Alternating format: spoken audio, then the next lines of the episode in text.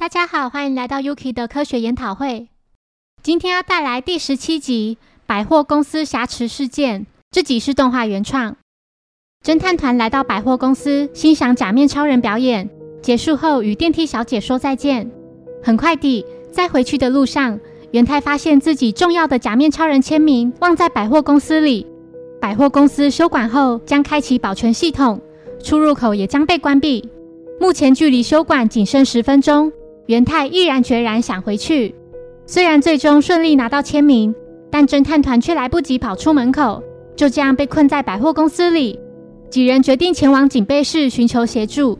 来到警备室后，惊讶地发现工作人员全被几名身穿假面超人服的可疑人用绳子绑起来了，其中也包含那名电梯小姐。可疑人讨论着到明天前要抢完贵重商品。柯南立刻得知这些人是强盗集团。侦探团决定先打电话报警，但电话线全被剪断了。柯南在窗户上涂 SOS，但外头一片漆黑，对面大楼也空无一人。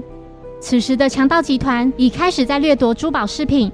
他们注意到楼上似乎有声音，立刻通知警备室的同伙。柯南发现监视器正在动，赶紧叫其他人躲好。强盗集团其中两人到楼上一探究竟，不久就看到侦探团。他们赶紧通知警备室的另外两名同伙，之后另外两名同伙也一同前来要抓侦探团。